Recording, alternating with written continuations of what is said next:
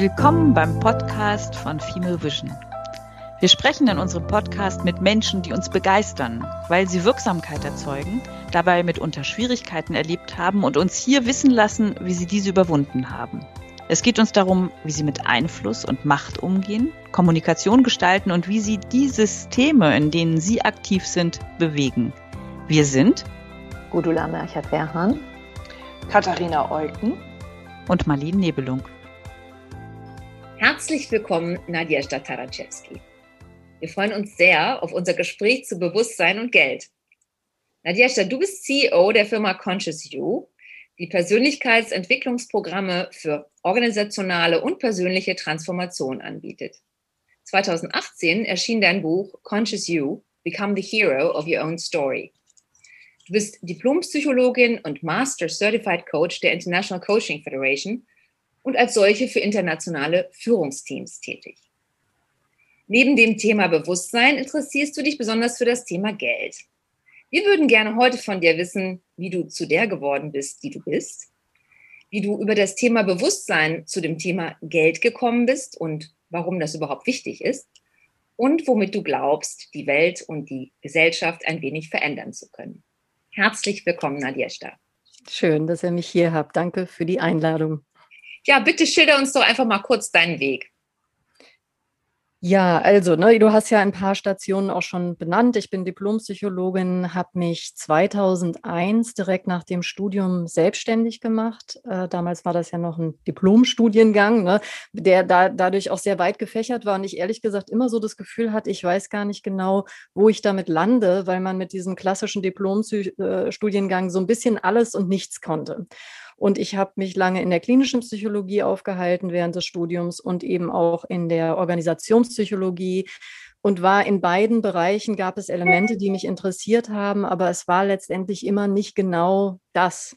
Und dann hat mich damals meine äh, Mutter zu einem Vortrag geschleppt von einem amerikanischen Coach, der Thomas Leonard hieß und einer der Begründer der amerikanischen Coaching-Szene war. Und da hatte ich tatsächlich so einen Moment von Die Englein haben gesungen, weil er hat über Coaching erzählt, was das aus seiner Perspektive ist, was da geschieht, mit welchen Menschen. Und da wusste ich, das ist mein Beruf. Und daraufhin habe ich mich dann sofort auch selbstständig gemacht, jetzt rückblickend ein wenig blauäugig. Ich weiß auch nicht, ob das ich, einer jungen Kollegin würde ich das vielleicht so nicht empfehlen, wie ich das gemacht habe, weil ich dachte, ne, ich bin Diplompsychologin, habe jetzt eine super Coaching-Ausbildung, die ich dann angefangen hatte. Äh, die Welt ne, wartet auf mich. Es hat niemand auf mich gewartet und die ersten Jahre waren wirklich sehr hart. Aber da sind wir vielleicht auch schon bei dem ersten Anknüpfungspunkt zum Thema Geld, weil mich rückblickend manchmal Freundinnen gefragt haben, wie hast du das denn damals gemacht? Hattest du keine Angst? Ähm, ich hatte Angst und es gab viele, einige Jahre zu Beginn meiner Karriere, wo es immer wieder Monate gab, wo ich wirklich nicht wusste, wie bezahle ich meine Miete im nächsten Monat. Da ich aber aus einem Haushalt von Selbstständigen kam, mit einer Mutter, die Künstlerin gewesen ist, äh, ne, meinem, meinem leiblichen Papa, der selbstständig war, und dann meinem Adoptivpapa, den zweiten Mann meiner Mutter, der auch selbstständig war. Also ich war das gewohnt, ne? dieses Ab und hoch und nieder mit Geld. Und für mich war der wichtigere Wert immer Freiheit. Ja, aber das, das war so das erste Mal im Kontrast zu anderen, dass ich gemerkt habe, diese Art von Sicherheit, die viele Leute mit Geld ver verknüpfen, hatte ich sozusagen noch nicht mal in die Wiege gelegt bekommen. Ja, also das war so das allererste. Aber jetzt lasse ich dich auch erst nochmal, bevor ich äh, jetzt hier einen Riesenmonolog beginne. Da würde ich auch gleich äh, einhaken, denn ähm, wie wir ja äh, schon gehört haben, du kombinierst das Thema Bewusstsein und Geld ähm, und hast es ja eben auch schon angesprochen. Ähm, du bist mit dem Bewusstsein aufgewachsen, dass Geld kommen kann oder nicht. Ich habe auch so ein bisschen recherchiert und häufig liest man, dass es so Glaubenssätze gibt, wie Geld verdirbt den Charakter, Geld ist Männersache, über Geld spricht man nicht. Und ähm, ja, das sind ja im Grunde genommen unbewusste Prägungen, die vielleicht sogar hindern, sich dem Geld zuzuwenden oder behindern im Umgang mit dem Geld. Ähm, ist das der Hintergrund für deine Kombination Bewusstsein und Geld? Das ist vielleicht so ein klares Jein, ja, weil auf der einen Seite äh, hast du mit all den Punkten, die du gerade angesprochen hast, recht. Ich werde aber von alleine nicht oder nicht so schnell drauf gekommen. Also da muss ich ganz klar sagen, diese Verknüpfung und wie wichtig, wie zentral Geld für unsere Identität ist, für unseren Selbstwert in unseren Beziehungen, das ist etwas, was über einen Mentor in mein Leben getreten ist vor mittlerweile 16 Jahren. Da habe ich einen Workshop be besucht als Teilnehmerin bei einem Mann, der Peter König heißt. Den gibt es auch heute noch. Und Peter König hat ein Geldseminar angeboten. Und in diesem Geldseminar hat er eine Sichtweise auf Geld dargelegt, die mir so nicht bekannt war. Also das war wirklich auch so ein Moment von, wow, ne, der hat irgendwie da was aufgedeckt, worüber noch nie jemand geredet hat und wo ich auch gemerkt habe, wie wenig Geld Teil unseres produktiven Dialogs ist und auch Teil unserer Schulung oder Bildung, obwohl wir alle ständig mit Geld zu tun haben. Und vielleicht erzähle ich da mal ganz kurz so was zu dem Modell, was Peter damals in mein Leben brachte und was heute das Fundament dieser Geldarbeit für mich ist. Weil Peter eben auch sagte, eine von euch hat es eben im Vorgespräch auch schon erwähnt, ne, Geld ist dann oft in, in äh, auch geschäftlichen Dingen nachher eine Sache, wo es dran hakelt, auch in privaten Beziehungen. Und wenn wir uns diesem Thema nicht zuwenden, kommen wir da auch irgendwie nicht weiter. Und was Peter in seiner Arbeit als Organisationsentwickler und Berater, da war er so einer der ersten äh, Stunde, ne, so vor 40 Jahren hat er mit dieser Arbeit angefangen, immer wieder gemerkt hat, ist, dass er mit zum Beispiel Teams von Gründern, ähm, mit Unternehmensinhabern, Familien, denen Unternehmen gehören, ganz tolle Arbeit gemacht hat zu so schönen Themen, ja, wie Vision, Werte, äh, ne, wie, wie wollen wir uns weiterentwickeln, was ist unsere Rolle in der Welt. Und all diese Sachen waren immer wunderbar und haben sich super angefühlt, bis plötzlich das Thema Geld auf den Tisch kam. Und da kippte dann etwas. Ja, plötzlich war die äh, Stimmung eine andere. Die Leute haben angefangen, so ihre Grenzen ab, äh, abzustecken. Es gab so ein äh, ne, das, das, so ein Silo-Denken. Ne, das ist meins, das ist deins, da kommst du nicht dran. Und am Ende gab es auch immer dieses Argument, na, dafür haben wir kein Budget. Ne? Also klassischerweise im Englischen würde man sagen, the bottom line is money. Ne? Und wenn das nicht stimmt, ist quasi das gesamte Projekt eigentlich nicht machbar. Und er saß dann da und dachte so, das ist doch irre. Wie kann das denn sein, dass unsere ganzen hehren Ideen und Fantasien, die wir haben über wie die Welt sein könnte, immer daran scheitern, dass wir dann meinen, wir haben kein Geld dafür. Und dann hat er angefangen, sich mit Geld zu beschäftigen und ist einer, ja, wie ich finde, sehr tiefen Wahrheit auf die Spur gekommen. Nämlich die erste Erkenntnis ist, Geld ist eine Projektion. Also Geld ist etwas, was wir auf ein Medium projizieren, letztendlich ein Versprechen. Ja, weil Geld, ne, vielleicht ist das der, der einen oder anderen jetzt, äh, die, die zuhören, bekannt. Es gab mal eine Bindung von Geld an materielle Werte wie Gold oder Silber. Die wurde aber vor vielen, vielen, vielen Jahren aufgehoben.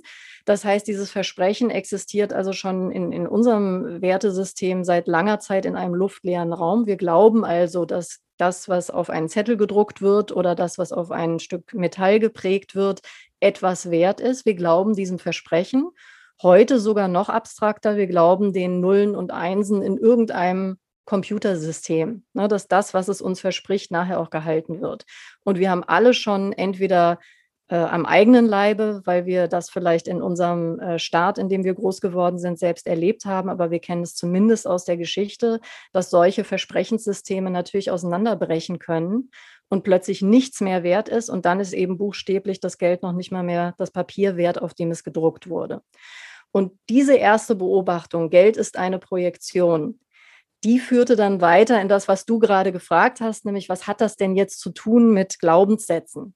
Nämlich, dass äh, Peter da beobachtet hat, es ist nicht nur so, dass Geld für alle eine Projektion ist, sondern ganz speziell projizieren wir Anteile unserer eigenen Identität auf Geld.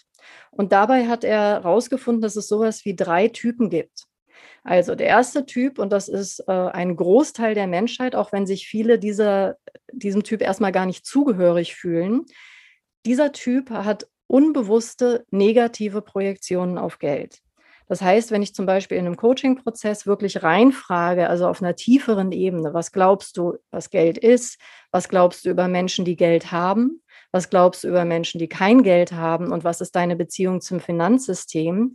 Dann kommen dabei Aussagen raus wie Geld ist dreckig, Menschen mit Geld sind manipulativ, Geld macht korrupt. Wenn ich also diese unbewussten Glaubenssätze auf Geld projiziere, dann habe ich eine Bewegung in meinem Leben, in der ich Geld von mir wegschiebe. Weil dieses dreckige, korrupte, manipulative will ich ja nicht sein. Also ergo ist es auch ein Teil meiner Identität, den ich äh, hier verneine ja, und von mir abspalte.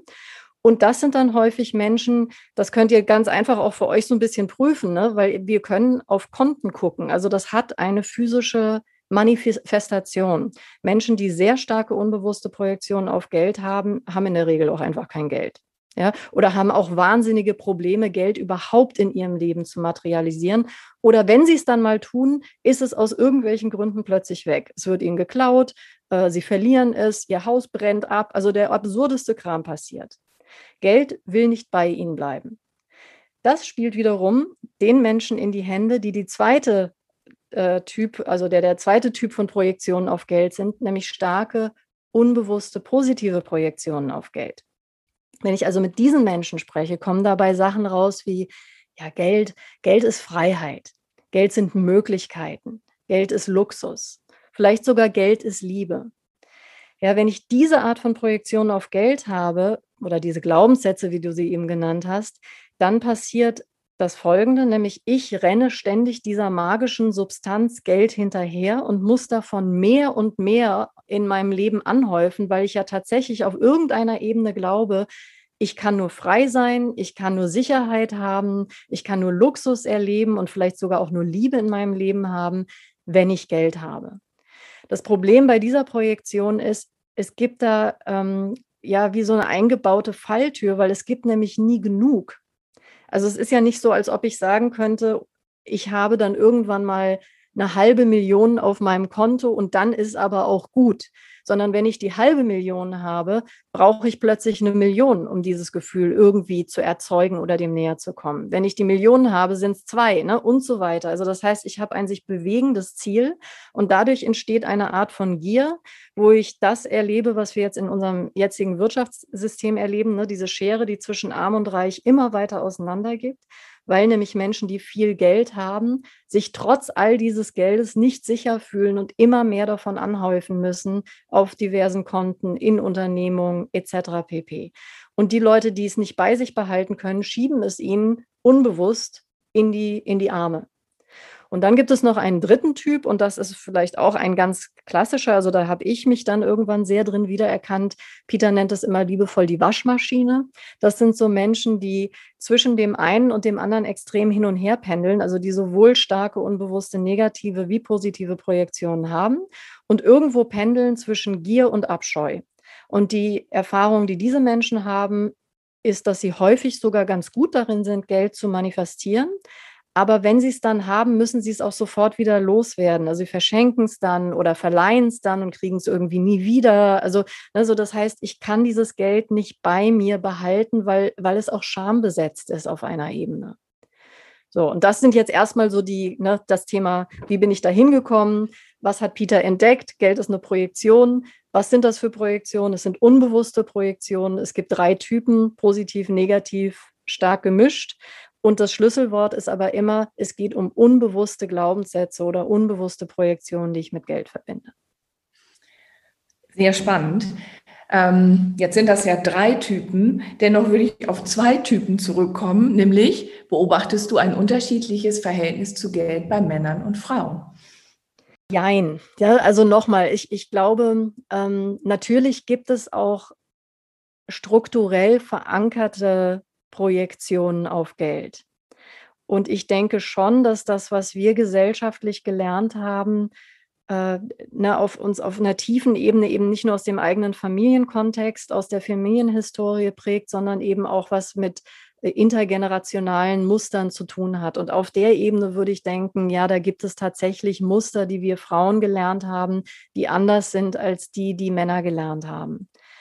Und dann gibt es gleichzeitig auch eine Ebene, die noch was ähm, die noch feiner ist, wo es noch persönlicher wird, wo ich merke, da wird es plötzlich so ein individuelles Thema, dass sich da die Unterschiede zwischen Männern und Frauen schon fast wieder auflösen, weil wir dann wirklich ganz genau gucken, welche Funktion hat Geld in deiner Familie gespielt und was hast du davon mit in dein System übernommen. Ne? Also ja, es gibt Muster und es gibt auch was sehr Individuelles da drin. Beides. Wenn, wenn wir nochmal so auf unsere Hörerinnen schauen, das sind ähm, schon zu einem großen Teil Frauen, für die du jetzt ja schon aufgelöst hast, dass es unabhängig vom Geschlecht darauf zu schauen gilt, welche Art von Projektion ist meine und da ist ja so eine ganz interessante Selbstbeforschung sein kann. Nun bin ich da eher die Waschmaschine oder tendiere ich zu einem der ersten beiden Muster?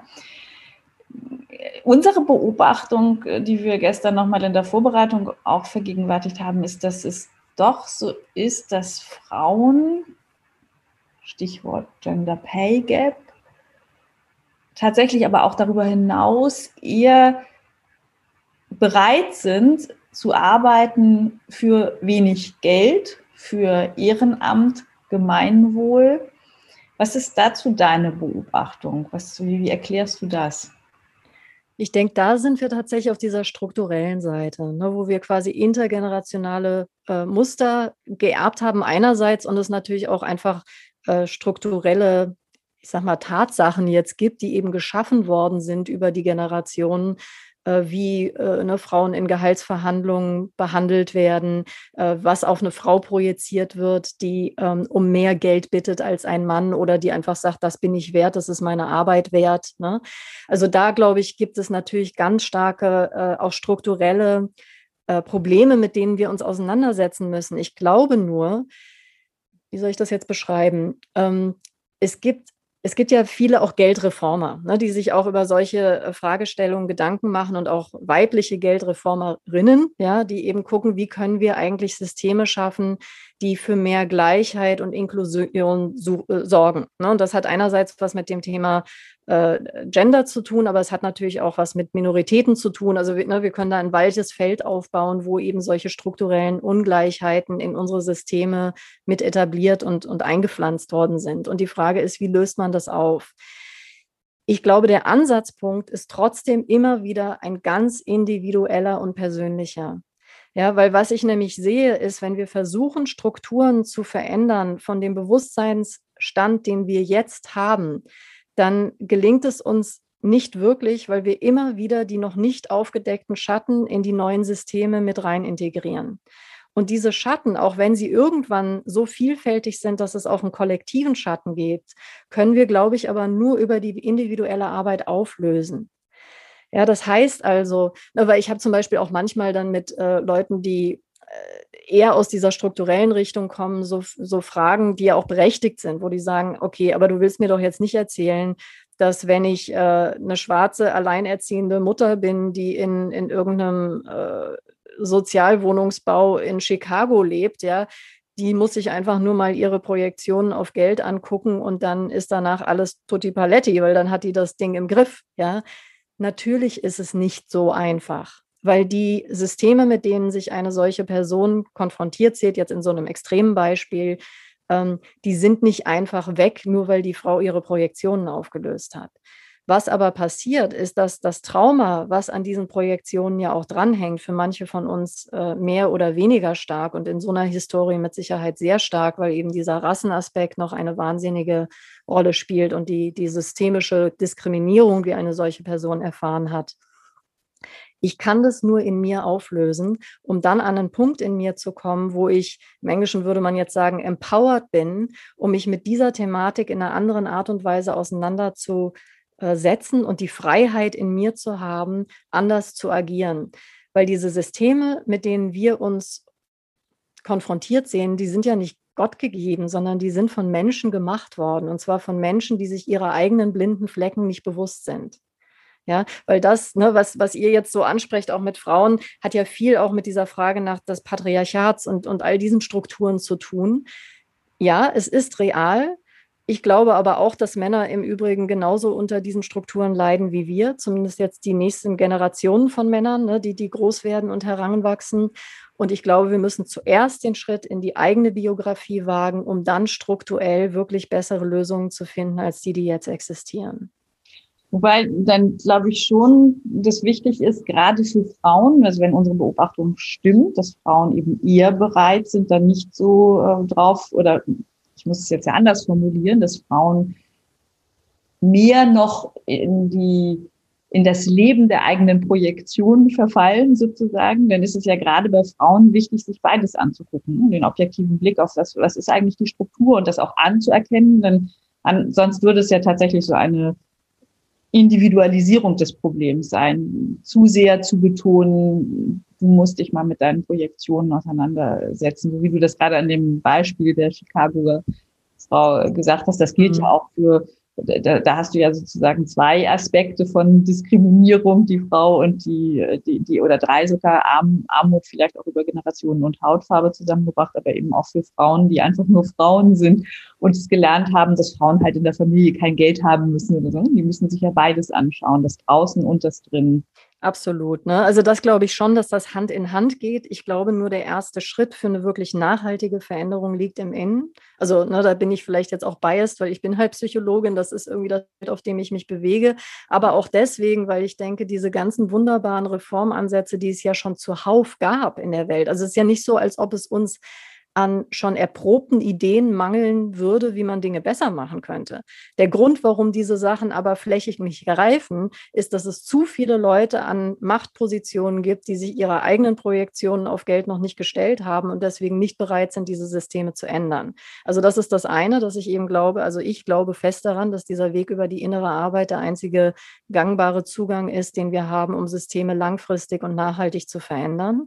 Und das Zweite ist vielleicht auch da nochmal zu gucken, das stimmt, ne, dass wir Frauen äh, strukturell gelernt haben, ne, dass es für uns okay oder vielleicht sogar angemessen ist, kostenlos umsonst zu arbeiten. Gleichzeitig ist aber dieses System ne, nochmal für Männer ja genauso beschissen, weil ich möchte mal fragen, welche Frau in einer Hetero-Beziehung bereit ist, mit einem Mann zusammen zu sein, der deutlich weniger verdient als sie. Ja, also das heißt, wir füttern ja auf der anderen Seite das gleiche System nämlich auch, nämlich dass Männer unter diesem wahnsinnigen Druck stehen, der Ernährer ihrer Familie zu sein und äh, sich ihr Mehrwert und Erfolg darüber ausdrückt, unter anderem, dass sie eben mehr verdienen als ihre Frau und zwar deutlich mehr als ihre Frau. Ne? Also das heißt, diese, diese Systeme greifen dann auch wieder auf beiden Ebenen. Und, und ich glaube, dass das Schöne jetzt an diesem Zeitpunkt ist, dass wir aus allen Blickwinkeln anfangen zu merken, das passt irgendwie nicht mehr. Wir haben hier Strukturen, die uns nicht mehr dienen in dem, was wir jetzt wollen und wonach wir uns jetzt sehen. Dann ähm, fällt mir eigentlich nur die Frage ein, wie kann man das dann ändern? Weil das ist ja irgendwie jetzt irgendwie, steht ja an. Genau, ja, sehr schöne Frage. Genau, wir, wir müssen es ändern und es steht an. Also ne, mein Zugang ist, und es gibt mit Sicherheit da, da viele Wege, die nach Rom führen und die auch alle gemeinsam oder parallel synchron beschritten werden müssen. Also ich glaube jetzt nicht, dass wir strukturell nichts machen sollten, bis jetzt irgendwie alle hier erleuchtet sind. Das wäre, ne, da, da geht uns zu viel Zeit verloren. Ich glaube aber, dass das Hand in Hand greifen muss. Und das, was es für uns persönlich zu tun gilt, und das ist eben die Art von Geldarbeit, wie ich sie eben mit, mit KlientInnen mache, ist anzuschauen, was ist das, was ich aus meiner eigenen Identität qua meiner Biografie losgelöst habe, also abgelöst habe, ähm, und das wieder in mich zu integrieren, also das sozusagen als Kraftpol und als ein, ein Ort, wo ich wirksam werden kann, äh, wieder in mir selbst zu finden, weil erst dann löse ich meine unheilige Beziehung zu Geld auf. Um das jetzt konkret zu machen, und das geht teilweise wirklich sehr, sehr tief. Ne? Also ich hatte zum Beispiel eine Klientin, die hat über die Geldarbeit irgendwann rausgefunden, dass es so, ein, so einen Glaubenssatz gibt, ähm, Geld ist dreckig und Menschen, die Geld haben, sind brutal. Über die Arbeit, die wir gemacht haben, ist sie auf ihre eigene Missbrauchsgeschichte gekommen. Ja, und hat gemerkt, dass Geld, so wie es in ihrem Kontext eingesetzt worden ist, ein Mittel der Macht war und dass die, die in dem Falle jetzt Männer, die diese Macht hatten, hatten das Geld und waren auch die Männer, die sie missbraucht haben. Und das hört sich jetzt vielleicht auf den ersten, ähm, aufs erste Zuhören etwas flach an oder man kann gar nicht verstehen, warum das so eine Wirkung entfaltet. Aber es ist immer wieder für mich unglaublich, was das auf einer physiologischen Ebene macht im System eines Menschen. Die Arbeit mit ihr bestand jetzt darin, dass sie zum Beispiel so einen Satz sagen musste oder ausprobieren sollte. Ja, ich, ich biete dann den Personen Sätze an und sie gucken dann nicht, was macht das in meinem Kopf, also was die Geschichte dazu, die ich im Kopf habe, sondern was macht das in meinem Körper. Der Satz war, ich bin dreckig. Und das hat bei ihr ein, ein, eine sofortige physiologische Reaktion gehabt. Ja, also wo ihr, ihr Körper gemerkt hat, es gibt eine Reaktion darauf. Und der erste Impuls ist immer, vor allen Dingen, wenn es mit traumatischen äh, Erfahrungen verknüpft ist, ich kann diesen Satz sowas wie gar nicht aussprechen. Ich kann das gar nicht aushalten. Ja, so, so ein Wort in den Mund zu nehmen, weil da natürlich die ganze Geschichte äh, von diesen schrecklichen Jahren in ihrer Kindheit dranhing.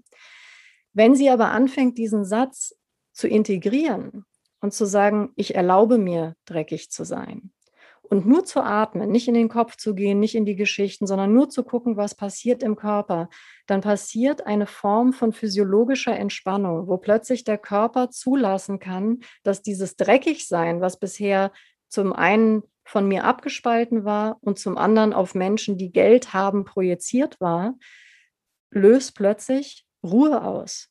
Und dann kam sie irgendwann an den Punkt, wo sie mit einer fast kindlichen Freude sagen konnte, ich bin dreckig und das ist großartig.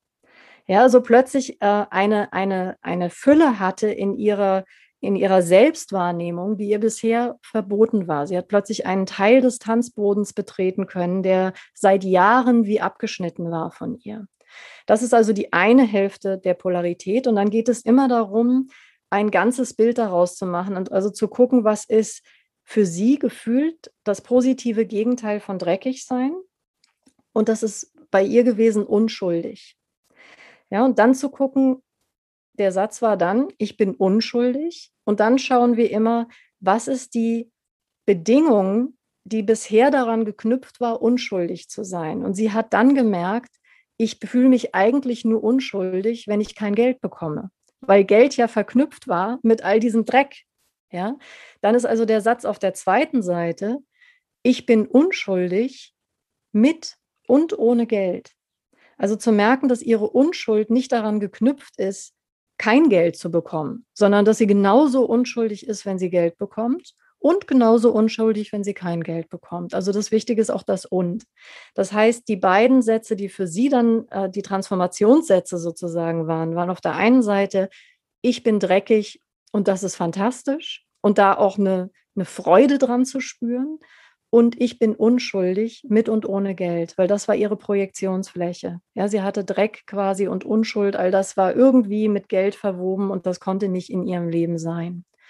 Und was sie jetzt als Erfahrung macht, die ist äh, im Übrigen auch selbstständig, ist, dass sie jetzt plötzlich ganz andere Sätze aufrufen kann in ihrer Selbstständigkeit, weil ja nicht mehr die Angst da ist, wenn ich das tue, bin ich dreckig oder ich verliere meine Unschuld, wenn ich um diese Art von Betrag bitte sozusagen oder das einfordere. Ja, das ist sozusagen diese tiefe innere äh, historische Arbeit in Bezug auf Geld und Projektionen auf Geld. Und die Leute, die dann zu dir kommen und mit dir über die, auf diese Art und Weise arbeiten, ist denen das schon vorher bewusst und die sagen, hey, ich muss irgendwie an dem Thema Geld arbeiten?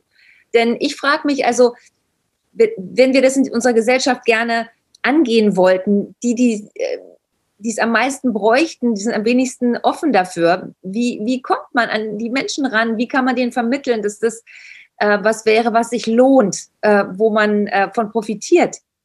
Also das finde ich eine wunderbare Frage und ehrlich gesagt auch eine, die ich noch nicht ganz geknackt habe. Ja, also das eine, was ich ja gemacht habe, ist, um auch aus diesem Schamthema rauszukommen, habe ich gemerkt, es ist besser, wenn man Geldarbeit in einer Gruppe macht, in einem Kollektiv macht, weil auch das ist ja ein Teil unserer Prägung, über Geld spricht man nicht. Ja? Und das rauszulösen aus diesem heimlich Getue-Kontext. Deswegen ne, machen wir bei Conscious You eben zum Beispiel dieses Gruppen- Coaching-Programm, was über drei Monate diesen Gelddialog ständig präsent macht und du permanent in einem Austausch mit anderen bist und dann irgendwann merkst nach drei Monaten, jetzt kann ich mit jedem über Geld sprechen, weil diese Scham ist einfach weg. Ich habe das jetzt gelernt, ja.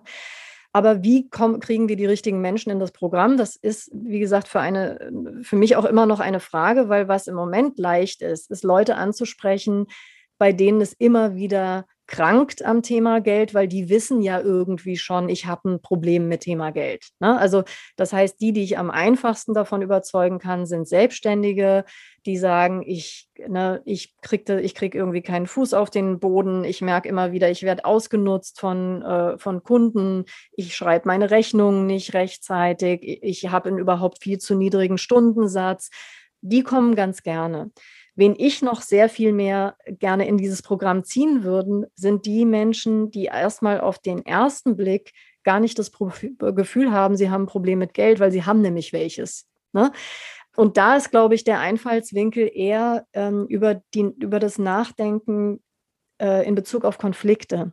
Ja, weil die haben zwar keine Geldsorgen, so wie das Menschen haben, die eben kein Geld haben und sich immer wieder Gedanken um Miete und Kindererziehung und Kinderversorgung, all solche Dinge äh, stellen müssen. Aber sie haben ganz häufig Konflikte in ihren Familien rund um Thema Geld oder Konflikte mit GeschäftspartnerInnen rund um das Thema Geld.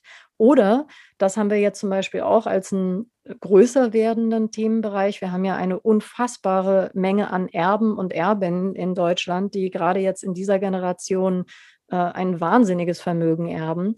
Und wo dann das Thema hochkommt von Scham, weil ich habe ja dieses Geld nicht verdient. Ne?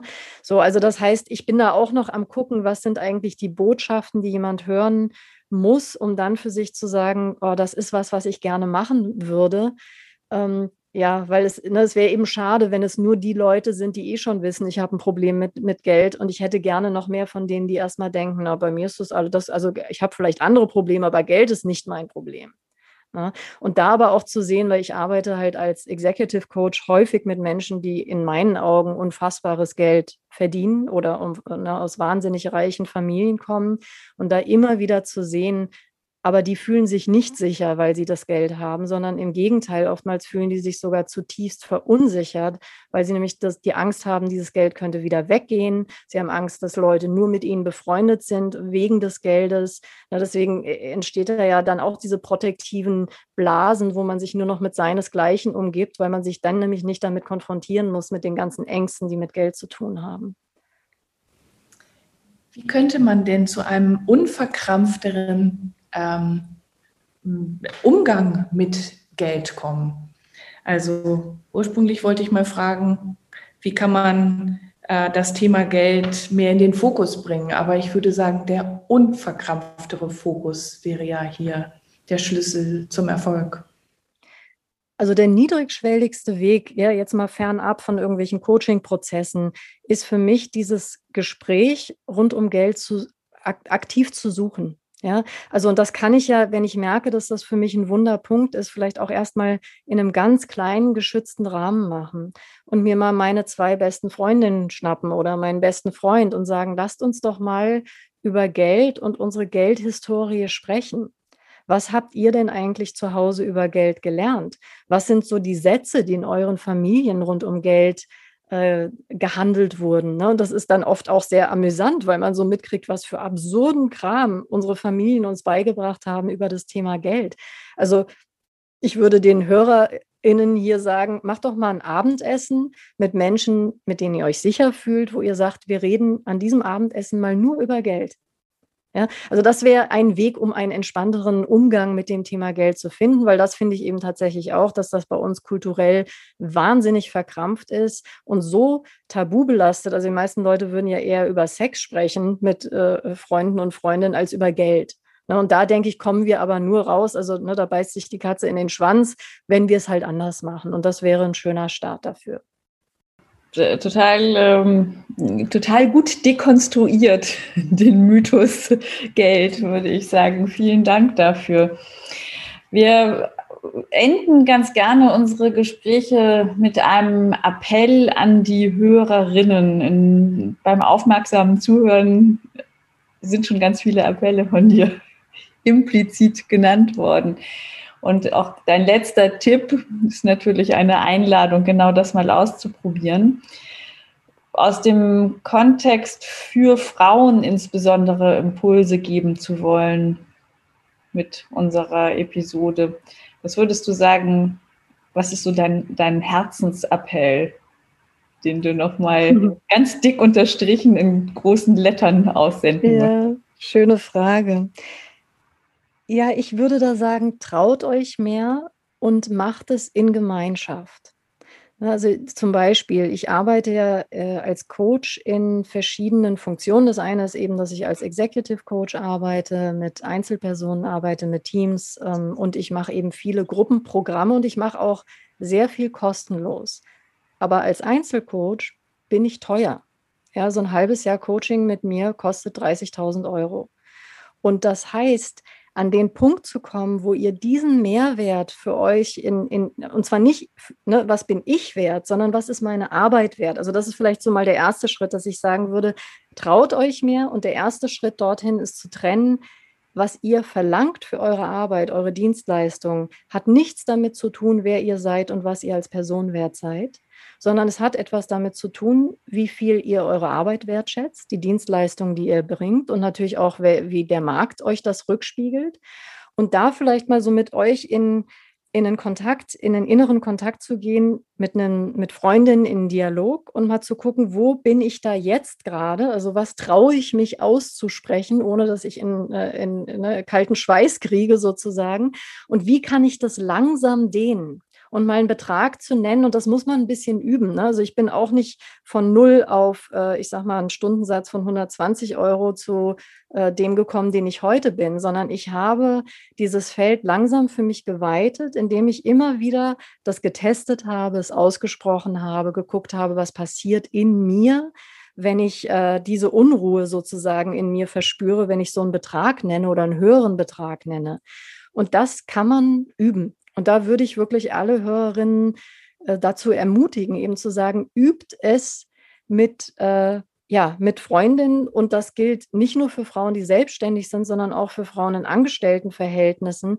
Redet über Geld. Und wenn wieder eine Gehaltsverhandlung ansteht oder ihr gerne eine möglich machen würdet, macht das nicht alleine aus dem Stand, sondern holt euch vorher eine Art von Support-Team in, in euren Kreis, besprecht mit denen, was euer jetziges Gehalt ist, warum ihr zum Beispiel glaubt, ihr würdet gerne mehr verdienen, wo, wozu das dienen soll. Ähm, und lasst euch da von eurem Umfeld auch ein bisschen coachen und, und sucht euch ein paar Cheerleader. Ja, wir müssen das nicht alleine schaffen, sondern diese Schritte geschehen für mich immer in einem Raum von Gemeinschaft. Also das wäre so das, das, die eine Vision, die ich habe. Und vielleicht noch so ein zweites Bild, was ich gerne mitgeben würde, um auch den Kreis zu schließen zu ganz am Anfang. Ich hatte ja gesagt, dass eine der Beobachtungen von Peter König war, dass wenn es dann plötzlich ums Geschäft geht, am Ende nur noch äh, zählte, was steht, welche Zahl steht da am Ende drunter. Ne? Also diese Idee von the bottom line ist immer money. Das ist eine Entscheidung, die wir treffen können. Das heißt, heute, ne, deswegen sagte ich, arbeite auch viel kostenlos. Ich habe auf der einen Seite KlientInnen, die 30.000 Euro zahlen und ich habe auf der anderen Leu Seite Leute, die ich begleite, eigentlich mit der gleichen Intensität, die gar nichts zahlen. Und das ist für mich eine Entscheidung, die aus einem anderen Ort kommt, weil für mich nicht die Bottomline immer Geld ist, sondern die Bottomline heute für mich ist, wie viel Liebe und wie viel Freude erlebe ich eigentlich in so einem Prozess. Und wir können uns alle entscheiden, auch in beruflichen Kontakten immer häufiger darauf zu gucken, was kriege ich denn aus diesem Kontakt neben dem Thema Geld, aber nicht statt, sondern und. Ne? Und das ist, glaube ich, für uns Frauen wichtig, zu sagen, ich kann das mit ganz viel Liebe betreiben und einen wahnsinnigen Betrag fordern. Und das geht beides. Und ich kann mich manchmal entscheiden, gar nichts zu fordern. Und das geht auch. Und damit äh, mehr zu spielen, also insgesamt experimenteller zu werden, mehr in den Dialog zu gehen, mehr zu spielen, mehr auszuprobieren und immer wieder zu gucken, was macht das in mir. Toll. Vielen herzlichen Dank. Danke euch für dieses Gespräch.